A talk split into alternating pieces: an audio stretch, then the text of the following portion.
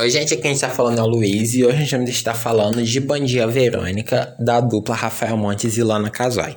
Esse livro foi publicado sob o pseudônimo de Andrea Kilmore e foi feita toda uma especulação sobre quem era essa autora, inclusive em um pós-fácil a uma uma das responsáveis pela publicação disse que a André Kilmore era um mistério até mesmo para eles. Obviamente, isso era uma jogada de marketing, porque mais tarde a dupla Rafael Montes e Lana Casoy veio ao público se revelar como os escritores dessa história e todo o mistério acabou.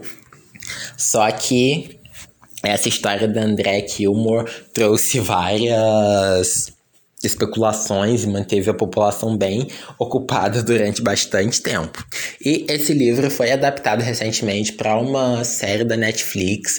E, gente, que é série incrível. É assim, a série para mim ela tem alguns defeitinhos sim, só que ela é muito boa. Parece que o que as pessoas se preocuparam com a série foi em mudar as coisas que o público não se agradou no livro. Então eles pegaram os pontos do livro é, que não foram aceitos pelo público e fizeram ali suas mudanças para essa série se adequar melhor no gosto do público. E gente, que série boa! Foi, ela vai ter terminar em aberto. E já foi confirmada uma segunda temporada, a gente não tem um segundo livro, mas a dupla não escondeu que eles realmente não descartam o projeto de escrever um Boa Tarde, Verônica. Então fica aí a pulguinha atrás na orelha se a gente vai ter um segundo livro ou não. Bom, mas vamos à história em si. Esse livro vai contar pra gente a, o drama vivido por uma mulher chamada Verônica Torres. A Verônica Torres é uma mulher ali de seus 30 e poucos anos, ela é casada, tem dois filhos e ela vive uma vida meio monótona ela não é aquela mãe exemplar. Ela, em alguns momentos, a gente vai até se questionar: será que essa mulher gosta realmente dos filhos? Porque algumas atitudes que ela diz não condizem com o amor. Inclusive, a Verônica vai tomar muitas atitudes duvidosas que eu vou estar tá comentando daqui a pouquinho é, no decorrer do livro inteiro. Só que ela então vai ser essa mãe é, com falhas, ela vai ser uma esposa com falhas, ela vai ser uma dona de casa não muito boa, porque ela ela própria diz que a casa dela é uma zona. E ela trabalha muito, ela trabalha como escrivã na delegacia de homicídios, só que ela faz muitas das vezes o papel de secretária. Ela, embora ela seja escrivã, ela vai desempenhar funções secretárias do, secretária do delegado Wilson Carvana. E a Verônica vai estar tá lá vivendo a vida dela tranquilamente quando ela vê uma mulher cometendo suicídio na frente dela. Vai acontecer que há uma mulher chamada Marta Campos foi levou um golpe de um homem na internet, ele roubou o dinheiro que ela tinha, roubou quase tudo dela, deixou a mulher míngua. A mulher, depois de muita resistência, ela criou coragem de ir à delegacia fazer uma denúncia, só que o delegado não acreditou nela, ela não foi levada a sério, então o que ela resolve fazer? Dar fim àquilo tudo, se jogando da janela do escritório de polícia até o andar de baixo. Na série acontece uma história completamente diferente, né? Ela dá um tiro na própria cabeça, inclusive eu achei isso melhor. Só que essa parte do livro é realmente um início marcante, né? Porque logo no, isso acontece logo no primeiro capítulo, assim que a Verônica chega na mesa de trabalho dela vê essa mulher cometendo um suicídio na frente dela. E ela vai se sentir atraída por essa mulher que é a Marta Campos. Ela vai querer investigar o que levou ela aquilo e ela vai descobrir um golpista. E esse golpista, ele usa o truque Boa Noite Cinderela. Esse truque Boa Noite Cinderela se trata que ele marca o encontro com mulheres, ele tem um certo fetiche aí por possivelmente algumas mulheres solteiras que passaram por cirurgias bariátricas e que estão mudando o hábito de vida, ou seja, mulheres frágeis, e ele vai é, entrar em um site de relacionamentos, ele vai mudar de contas constantemente e promover encontros com essas mulheres. Vai acontecer que nesses encontros ele vai colocar um sonífero na bebida delas e assim que chegar na casa delas ele vai pegar todo o dinheiro dele e simplesmente desaparecer, deixando a mulher amíngua.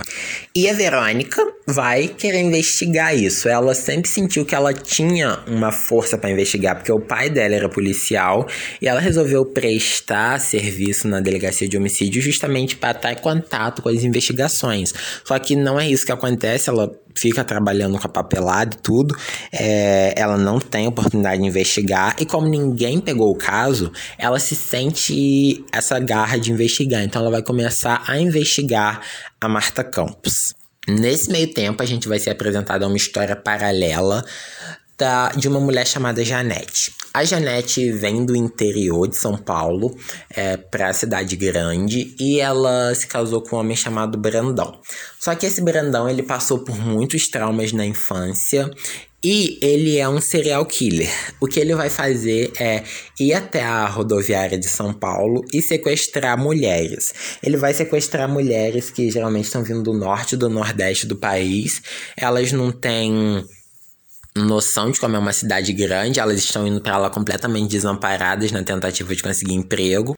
E ele vai, juntamente com a esposa, é, sequestrar essas mulheres e levar elas para um local afastado fazer um, todo um ritual. A gente não sabe exatamente o que ele faz, a gente só vai ter alguns vestígios ele vai torturar a Janete psicologicamente e a gente vai só vai saber o que acontece com essas mulheres a partir dos vestígios da Janete. Então a gente não sabe que exatamente o que ele faz, o que a gente sabe que acontece é que ele tortura, estupra e depois desaparece com essas meninas. A gente não sabe o que acontece exatamente com elas. E a Janete é uma mulher completamente fragilizada que vive nessa nesse meio com o marido. O marido é, obriga ela a fazer isso constantemente.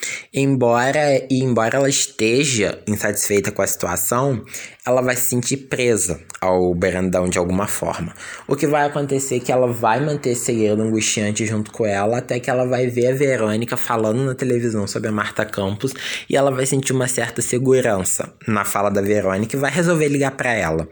E a partir desse momento, a Janete vai, a Verônica vai entrar em contato com a Janete e as duas vão começar a tomar medidas para tentar entregar o Brandão para a polícia.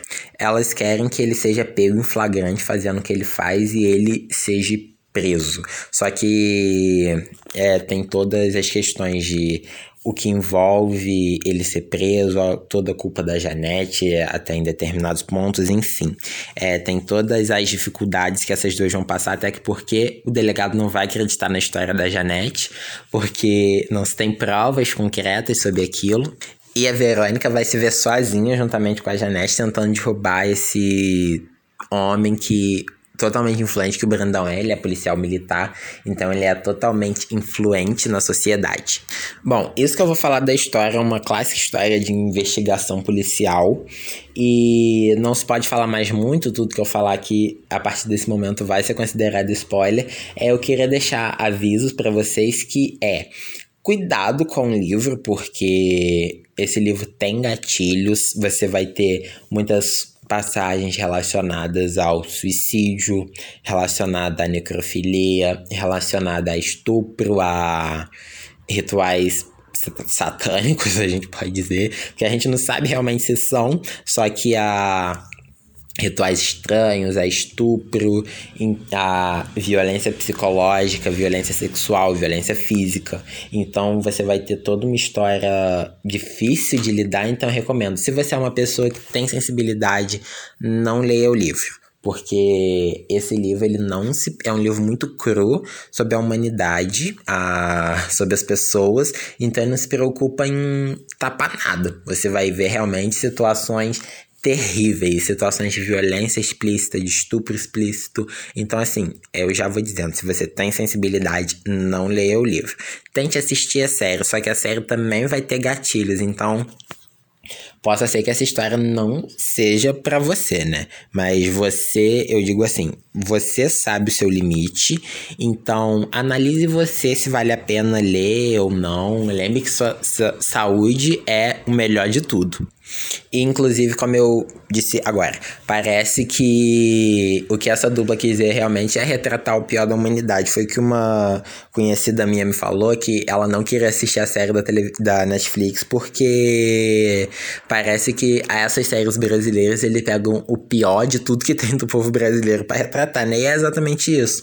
É igual muitas séries americanas, parece que eles pegam tudo de pior que tem na humanidade e procuram retratar ali naquele número de episódios.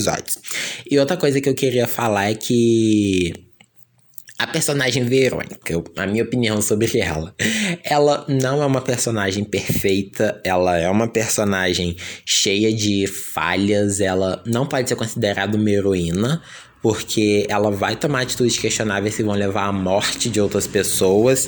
É, durante essas investigações dela, pessoas vão morrer. Então, assim, ela pode ser considerada aquilo que a gente chama de anti-herói aquela pessoa que vai realizar os atos pelo bem dela, porque embora ela esteja fazendo o bem, ela tá fazendo aquilo em benefício, ela quer ser reconhecida, então ela não vai é, se preocupar com quem ela tá prejudicando, inclusive ela vai é, fazer é usar meios ilegais. Ela vai invadir casa de pessoas, invadir privacidade.